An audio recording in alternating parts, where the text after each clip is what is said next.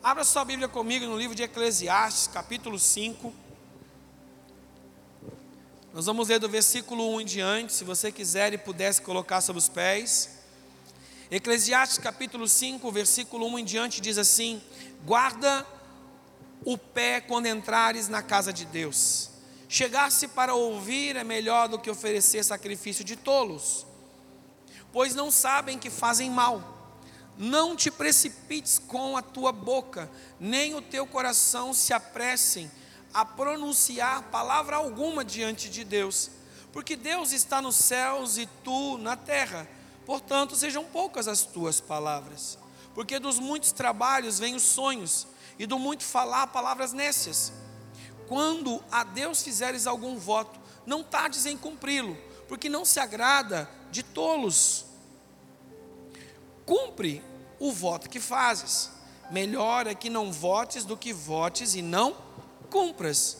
Não consintas que a tua boca te faça culpado, nem digas diante do mensageiro de Deus que foi inadvertência, porque razão se iraria Deus por causa da tua palavra, a ponto de destruir as obras das tuas mãos? Porque como a multidão dos vossos sonhos a vaidade, assim também nas muitas palavras, tu porém teme a Deus Amém. Podei vos assentar. Irmãos e irmãs, eu venho de origem rural.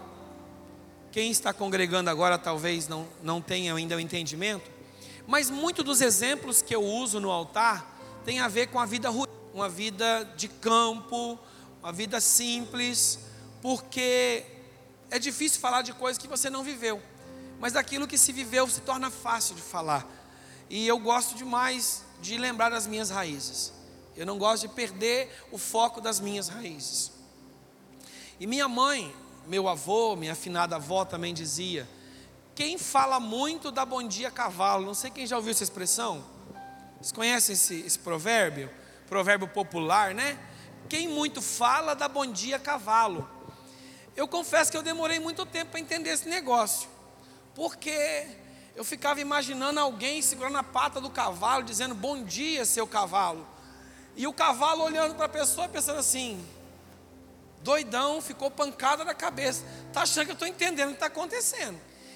Porém, é um provérbio, na verdade, que usa uma figura de linguagem apenas, né? Ou seja, dar bom dia para cavalo não faz diferença nenhuma. É uma perca de tempo. O cavalo não vai entender o seu bom dia. Porque se ele relinchar de volta, se assuste. Algo errado não está certo. Porém, eu não sei quantos sanguíneos tem aqui, e quem entende um pouquinho sobre temperamento, existe um livro muito bom do Tim LaHaye, chamado Temperamentos Transformados. Maravilhoso, leia ele. Se você puder, essa semana leia. Tem ele na internet para você baixar ele em Word, imprimir, ou quem gosta de ler no celular em PDF. Ele é um livro maravilhoso, simples de leitura fácil e que nos ajuda muito a nos entender melhor. Porque o nosso grande mal, às vezes, amados, é querer corrigir os outros sem entender a nós mesmos. Porque a palavra do Senhor diz: ama o teu próximo como a ti mesmo. Então, para que eu possa amar o próximo como eu amo a mim mesmo, eu tenho que primeiro descobrir como está o meu amor por mim mesmo por eu? Como está o meu amor por mim? Porque o amor que existe em mim é o parâmetro que eu vou aplicar nos outros. É o mesmo parâmetro. Porque este é bíblico e ele é profético.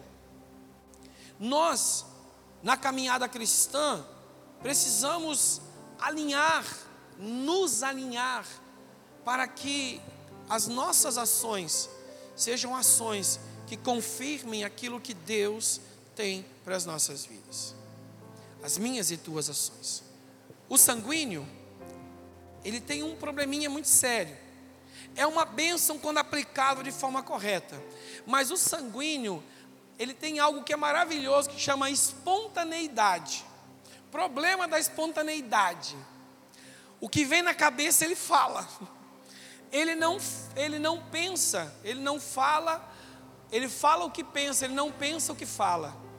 E aí o bom dia para cavalo acontece quase todos os dias, várias vezes por dia.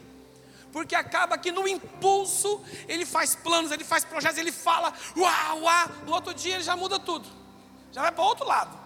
Por quê? Porque ele é de impulso. Normalmente o sanguíneo, se ele não for um sanguíneo controlado pelo espírito, ele é uma pessoa que começa várias construções e não termina nenhuma. Começa vários projetos e não termina nenhum. Faz mil sonhos, mas não bota no papel nenhum. O que, que acontece? É um entusiasta que pensa muito, propõe muito, mas não realiza nada. Por quê? Porque ele é muito rápido no pensar e no reagir. Por isso que ninguém tem só um temperamento. Ou você tem bastante sanguíneo, um pouquinho de colérico, você é fleumático, você é melancólico. O que é mais ascendente em você é o que mais se manifesta. O colérico tem um problema sério. Por quê? Porque ele se ira muito fácil, explode muito fácil e destrói muito fácil. Então, nenhum deles em extremo é bom. Sempre tem que andar conjugado. Ninguém tem só um e nem todos têm os quatro. A grande maioria tem pelo menos três deles. Um em evidência e os demais são os que alicerçam o restante.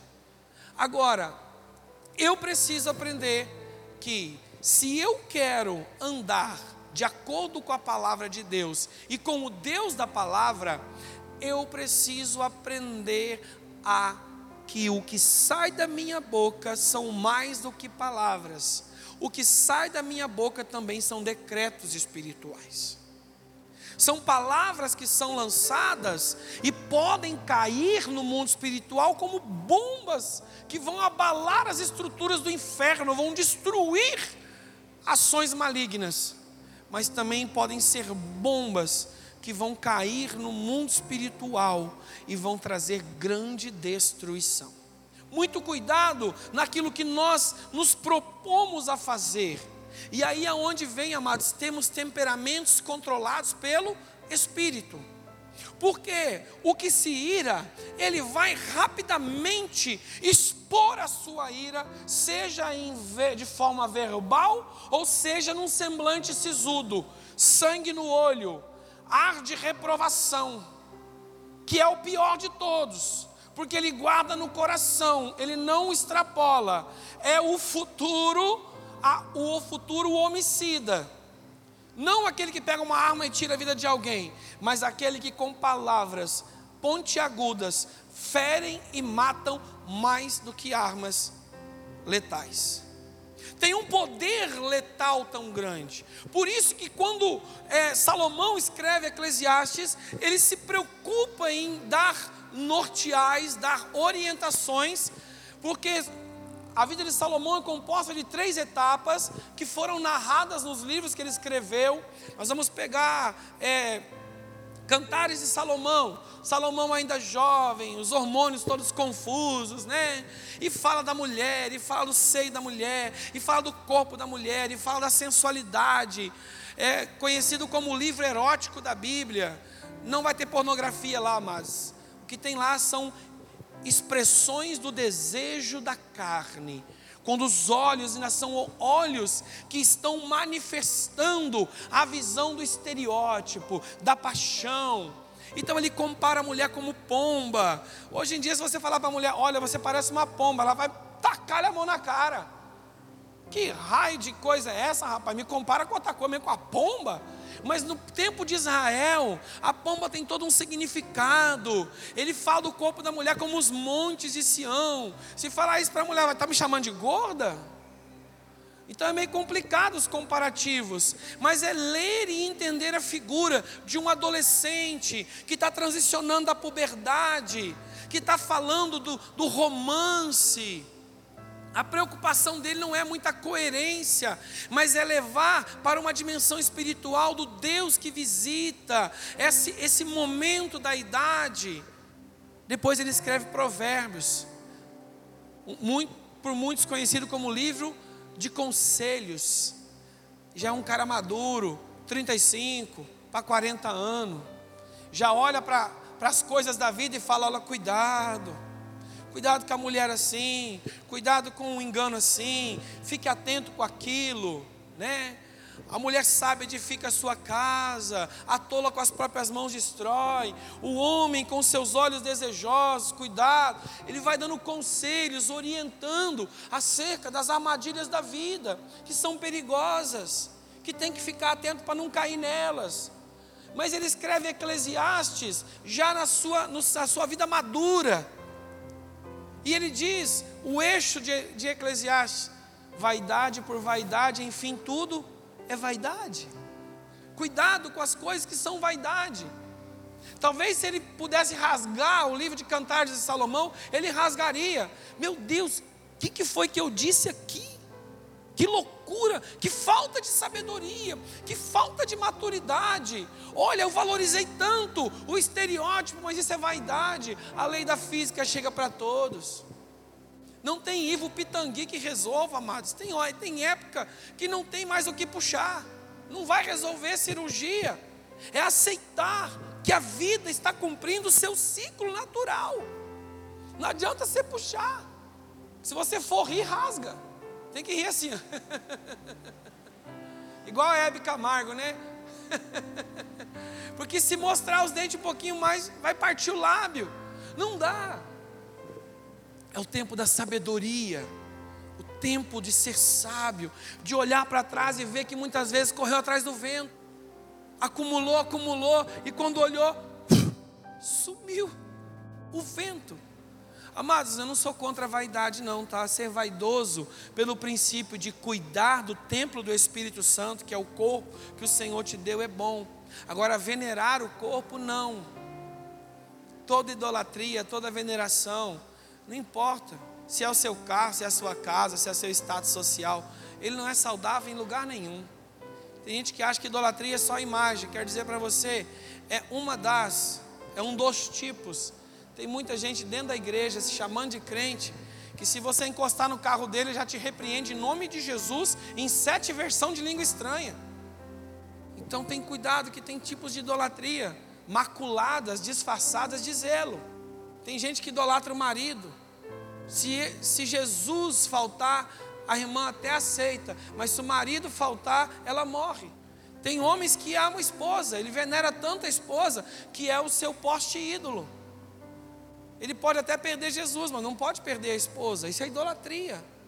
Temos que tomar cuidado. Rede de casais está vindo aí. Esse ano vai ser bombástico, para a glória de Deus, esclarecedor, para levar nossas mentes cativas ao Senhor. E quando Salomão coloca esses conselhos, e Eclesiastes capítulo 5 em especial, ele fala sobre a loucura dos votos precipitados. Ele não fala assim, olha, não se precipite, isso pode ser. Não, é loucura. Porque a maturidade dele já não dá para economizar em palavras. Tem que ser objetivo e tem que ser impactante se precipitou, você está sendo louco diante de Deus. E ele fala: Olha, Deus está no céu e você na terra, então sejam poucas as tuas palavras. Não é que a tua oração e a minha oração tem que ser assim: Senhor, tem misericórdia da minha vida. Não vou dizer mais nada para não errar. Não.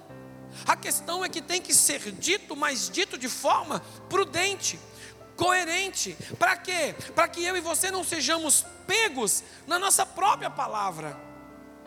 Naquilo que nós falamos, porque às vezes, amados, no ímpeto de querer fazer algo que impressiona o Senhor, nós acabamos lançando palavras diante de Deus que nós mesmos sabemos que não vamos conseguir cumprir. E aí tem um problema nisso, porque quando chegar a hora de eu e você honrarmos aquilo, nós vamos falhar. E quando nós falhamos, nós estamos trazendo juízo sobre as nossas próprias vidas. Não é Deus que é ruim, sou eu que fui tolo. Não fui prudente. Esse dia eu estava conversando com um rapaz sobre casamento. E falei para eles: vocês têm certeza? Eu celebrei o casamento deles agora, dia 1 de fevereiro, lá em Ouro Preto. E falei para eles: vocês, entendem o princípio do até que a morte nos separe? Aí ele brincou, falou: é, rapaz, é tempo pra caramba esse negócio, hein? Não tinha pensado direito, brincando com a, com a noiva, né? Ela falou assim: você não pensou, não, mas eu já pensei. Falei: mulher é mais prática, ela é mais objetiva, ela é mais direta. O homem às vezes dá uma. Dá um, parece que a primeira para a segunda dá um trabalho para engrenar ali, né? Mas amados, é até que a morte os separe.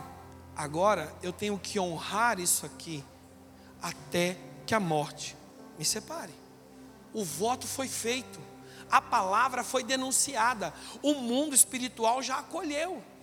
Tem uma musiquinha sertaneja do tempo que eu ainda ainda estava ainda no mundo do cantor Daniel que dizia assim: que seja eterno enquanto dure este amor, que dure para sempre. Ou seja, se acabar, durou até quando tinha que durar. E aí, amados, isso vai de encontro à palavra de Deus. Como que algo é eterno enquanto dura? Não. Se é eterno, não tem fim, porque a eternidade é infinita.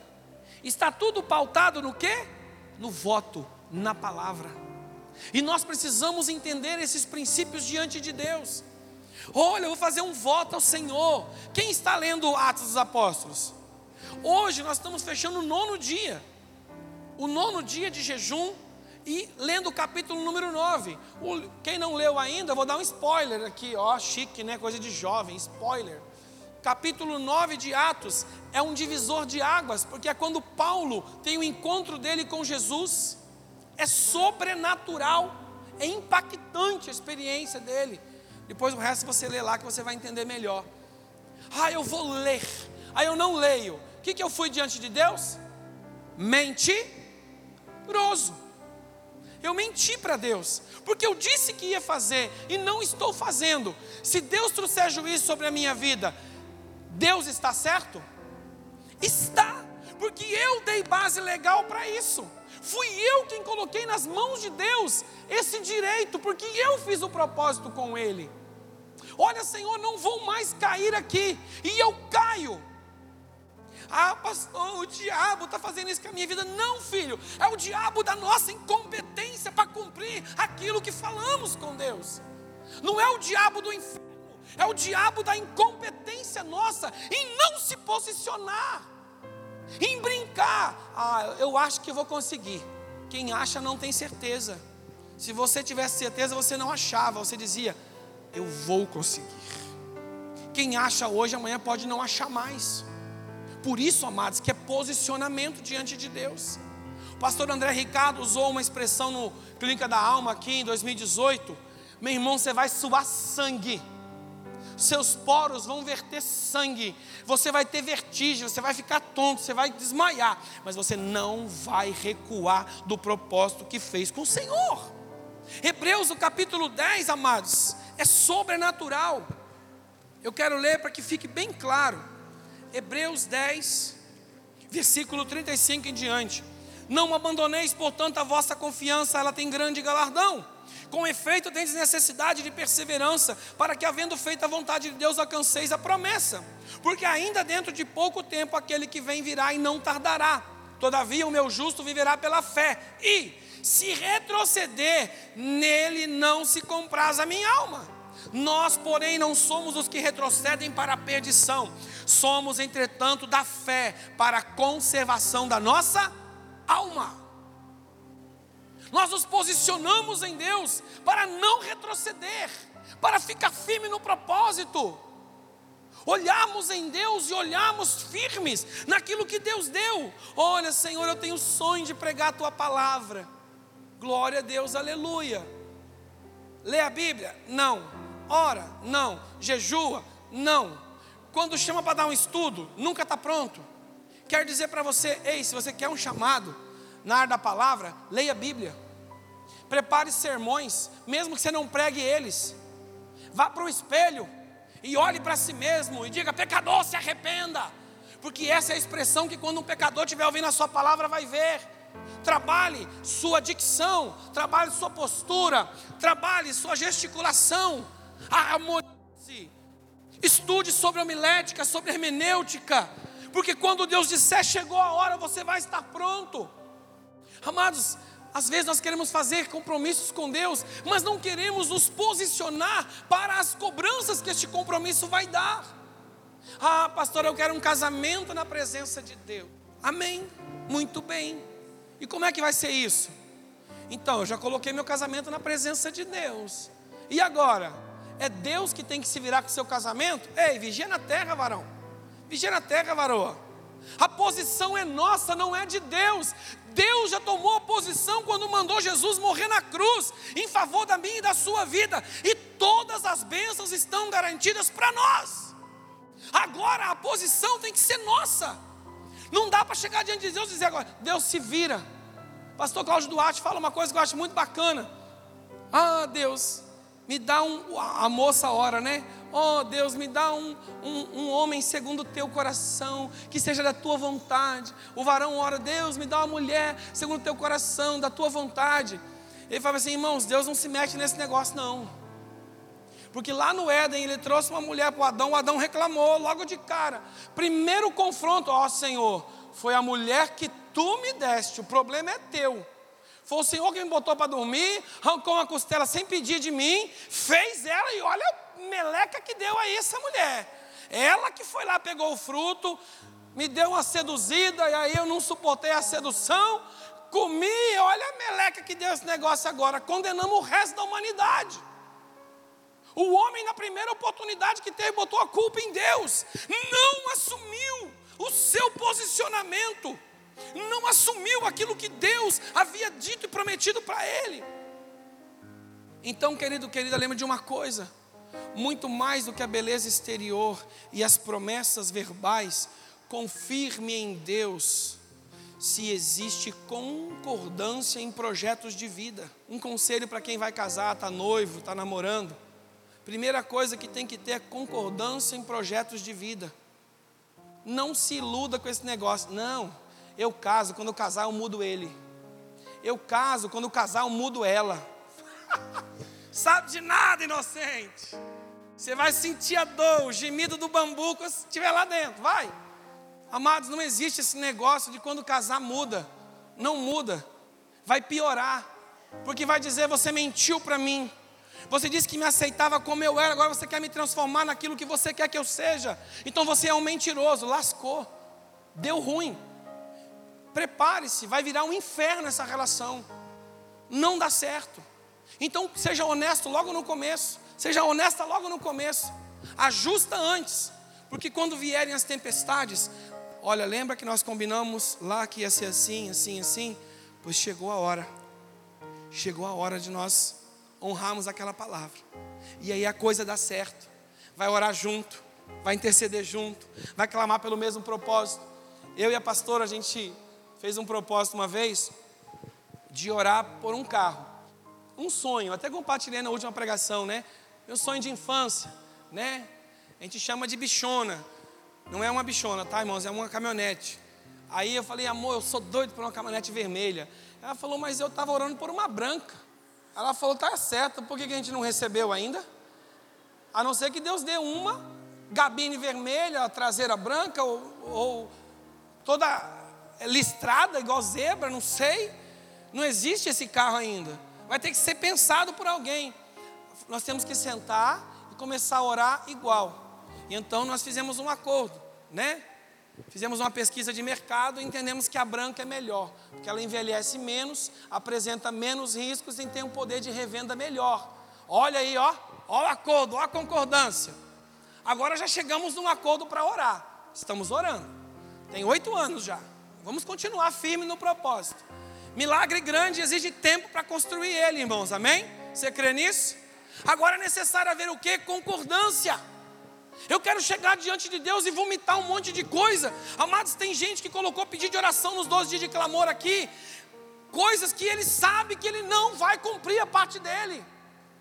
Olha, Deus me dá um emprego, que eu vou dar todo o meu primeiro salário para o Senhor. Meu irmão, minha irmã, preste atenção no propósito que você faz. A coisa está ruim que você está desempregado. Aí você vai trabalhar um mês, gastando com roupa, sabão em pó, energia, combustível.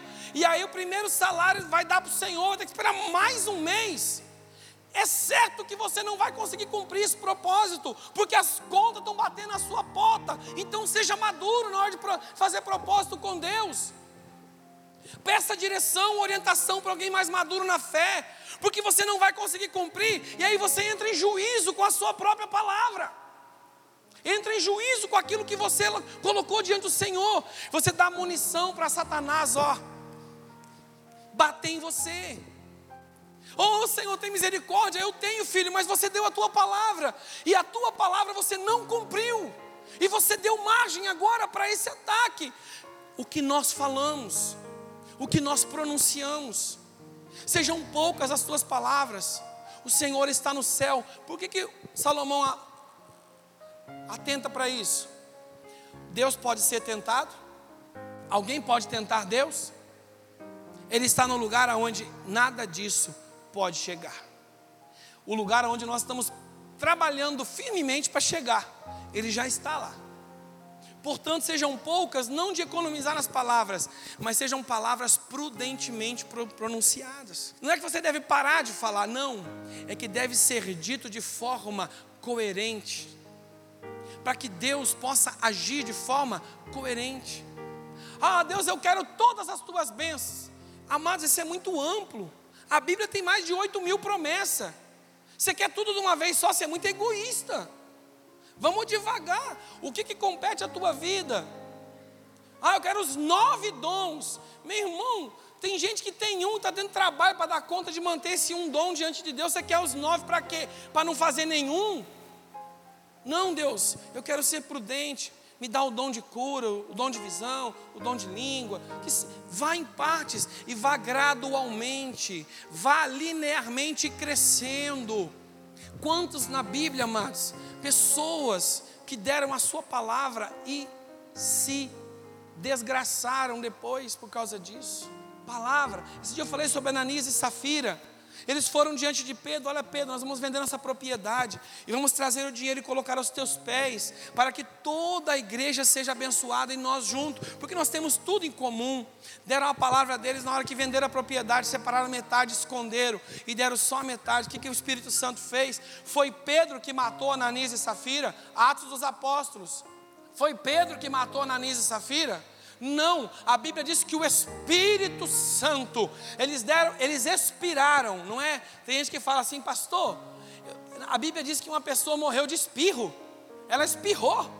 Eu nunca vi isso. Como é que a pessoa, querido, expirou? Puf, caiu morto. Expirar, como fosse uma última puxada de fôlego, e o fôlego de vida sumiu.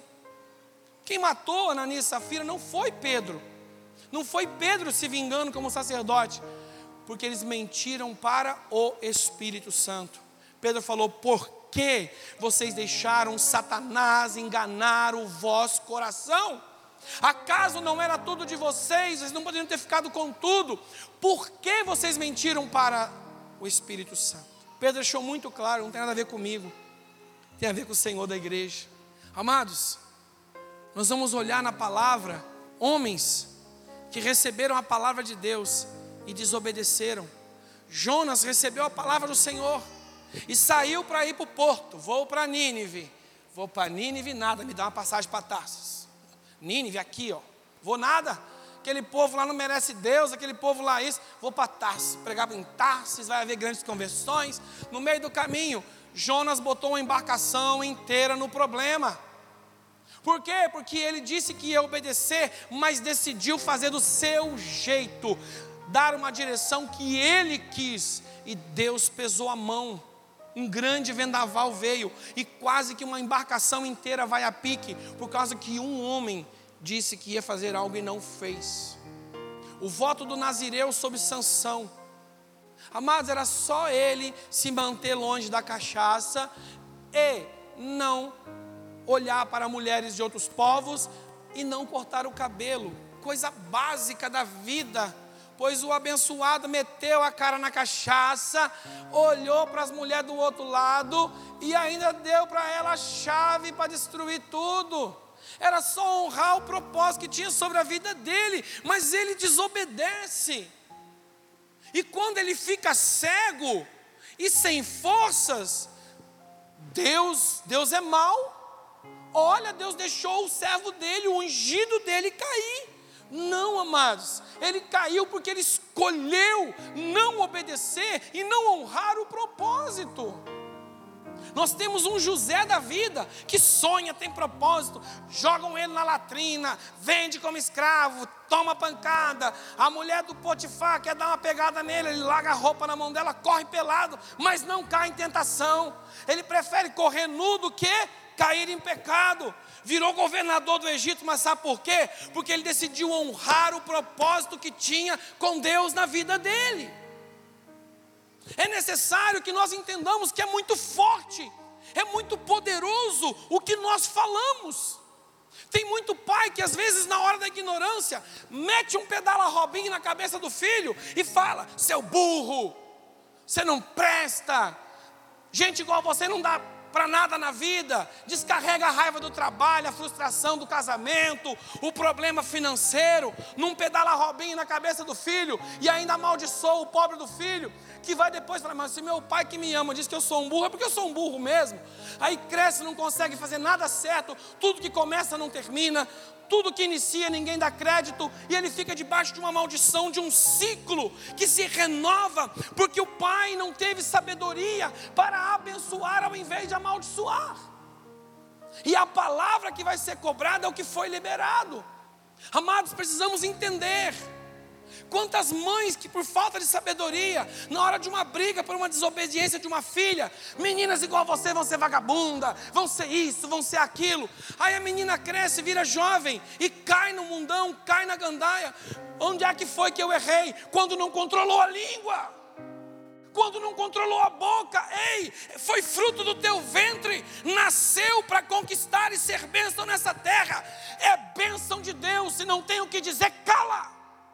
Se não tem o que falar, emudece e enche a boca d'água.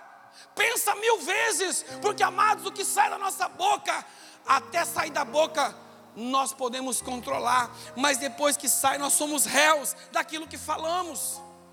Você e eu viramos réus.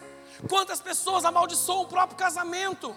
Esse casamento é uma droga, isso não é um homem, isso é um traste, isso é um brucutu, isso é isso, é aquilo. Aí o marido nunca muda, vem para o altar. Senhor, muda meu marido, Senhor, muda meu marido, muda meu marido. Aquilo não é homem, aquilo é uma desgraça na minha vida. Olha bem, muda meu marido, porque aquilo é uma desgraça. A oração já está incongruente. Deus foi tu que me deu ele, porque eu orei a ti. E se você não orou, se deu mal vai ter que agora orar para Deus mudar esse negócio aí. Senhor, é Ele que eu coloquei uma aliança no dedo e fiz juras até que a morte nos separe.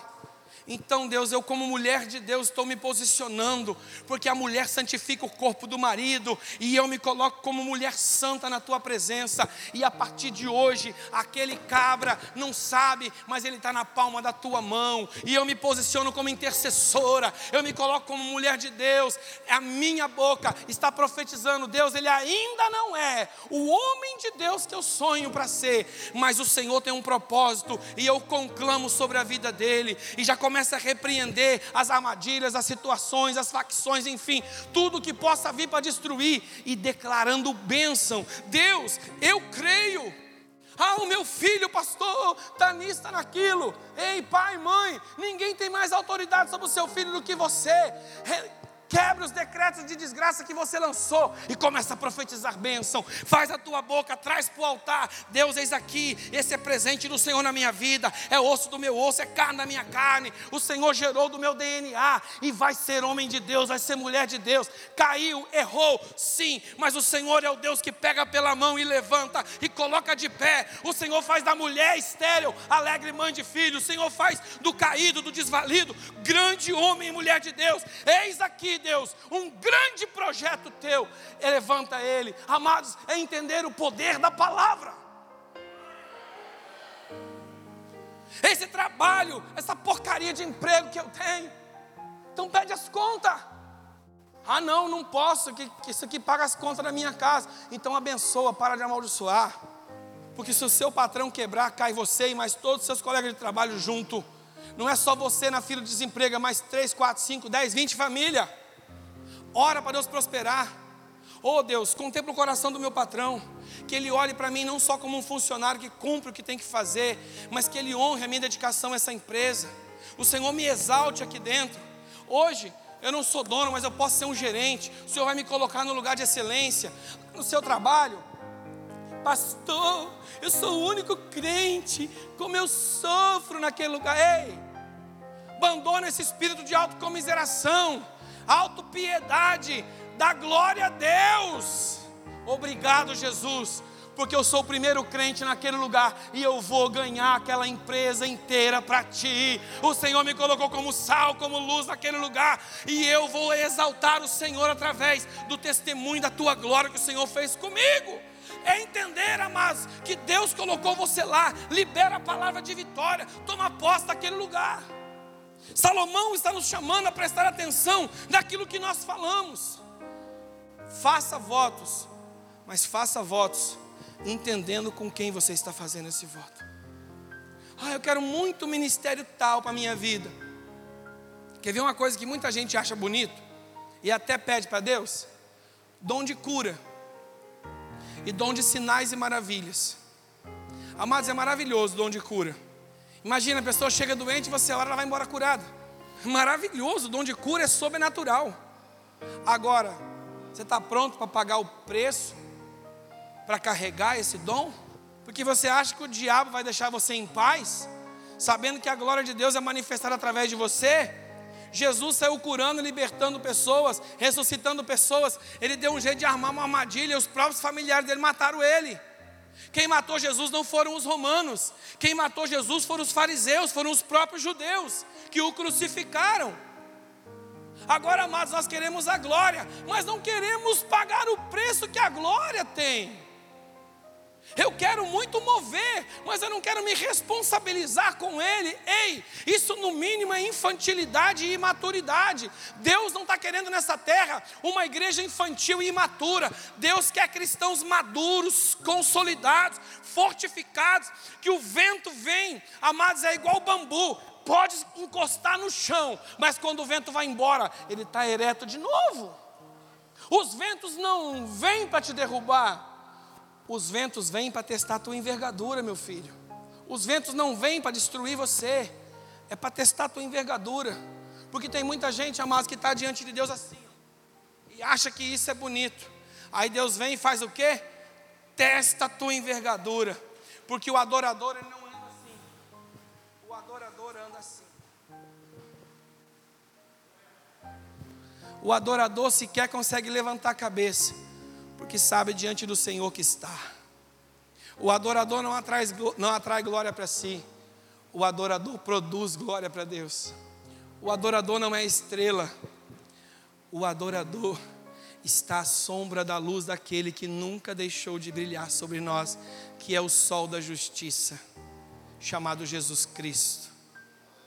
O que é que você está falando para Deus?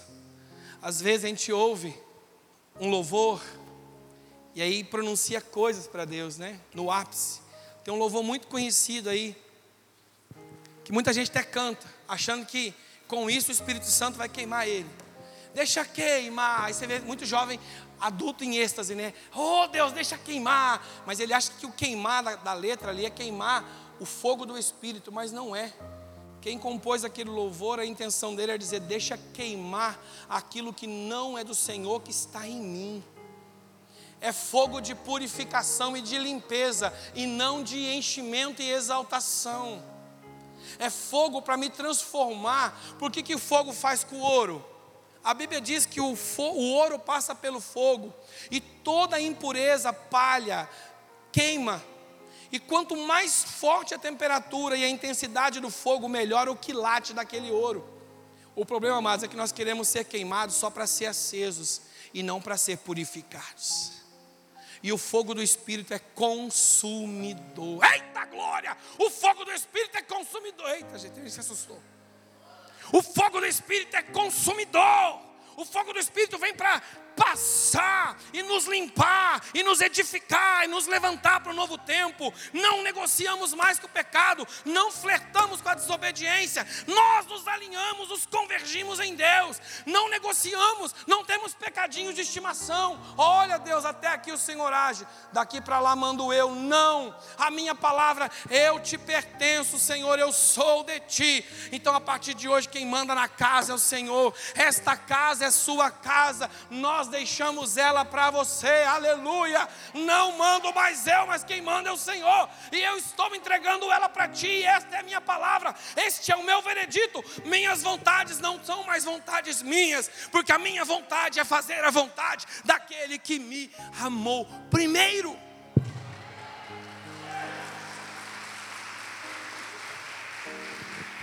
Deus tem um propósito com a tua vida, querido.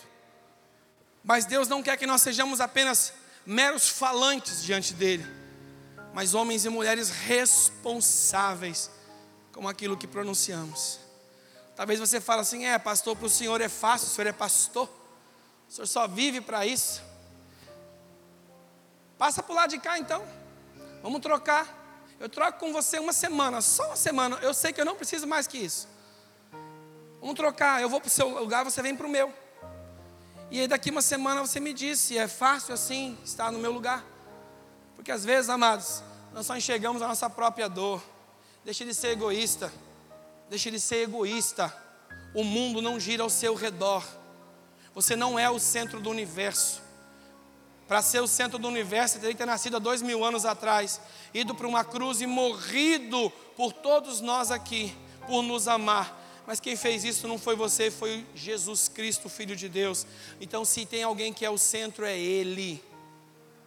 Tudo converge para Ele. Ele é o Senhor, aleluia.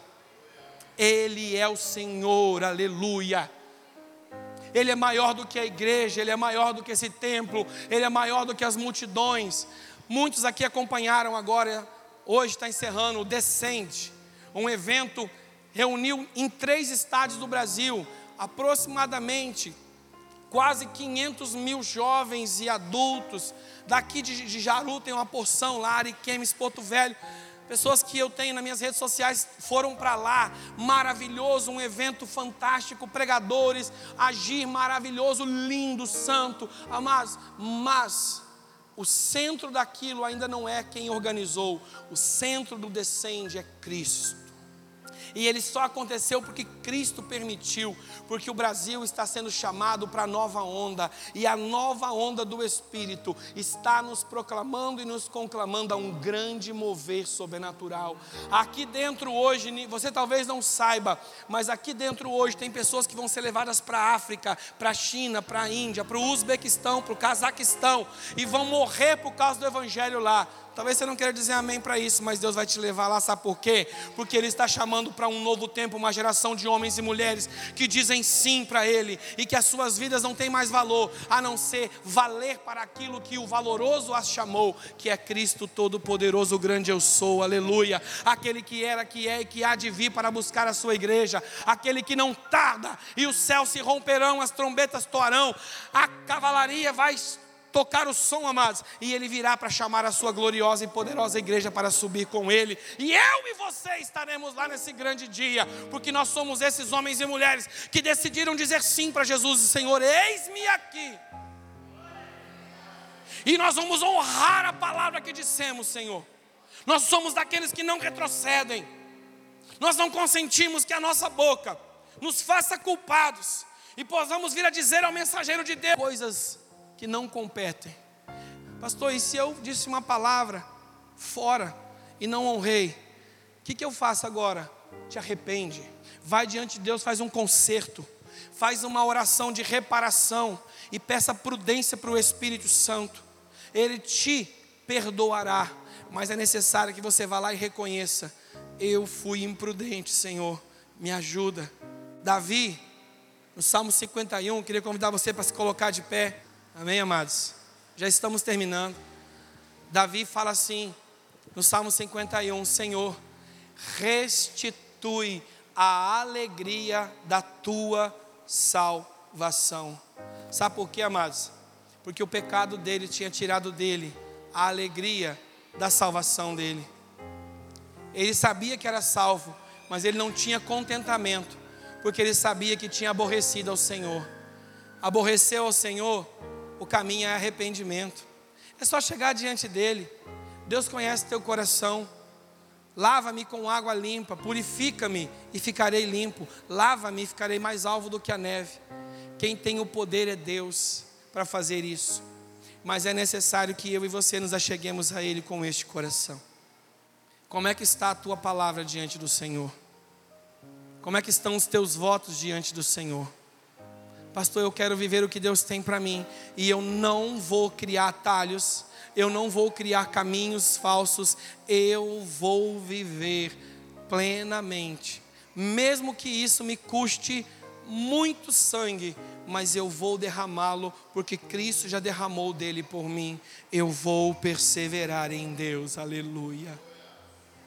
Erecatalabachê, oredalabanabia solerá, decabias tu e ele rabachou. Somos teus adoradores, Senhor, homens e mulheres, inspirados pelo teu Espírito Santo. Feche os seus olhos aonde você está agora. Para que 2020 nós possamos desfrutar do favor de Deus.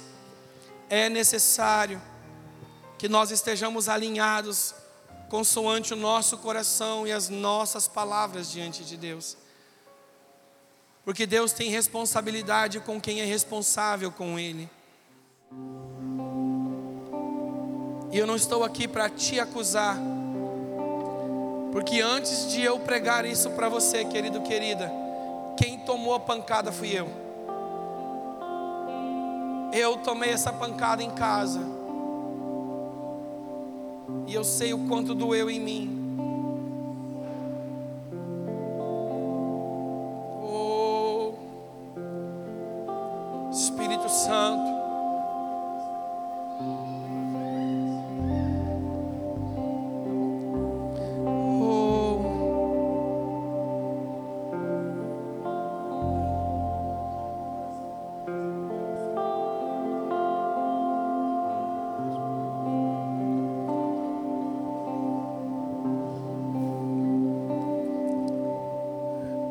Converse com o Senhor agora. Diga para Ele assim: Senhor, o que foi que eu já fiz propósito contigo e não honrei? Traz a minha memória, eu não quero viver escravo.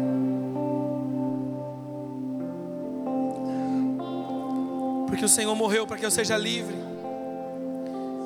E se tem alguma coisa que você prometeu para o Senhor e não honrou, não cumpriu, arrependa-te agora. Peça perdão para Ele, Ele está aqui. Ele está aqui nessa noite. E Ele te trouxe aqui para ouvir essa palavra porque Ele quer alinhar, convergir a tua vida naquilo que Ele tem proposto desde que Ele te chamou. Oh Espírito Santo. Levante suas mãos ao céu e que o amor de Deus, o nosso Pai, a graça do nosso Senhor e Salvador Jesus Cristo e o doce consolo do seu Santo Espírito seja sobre cada um de nós agora e para sempre. Amém.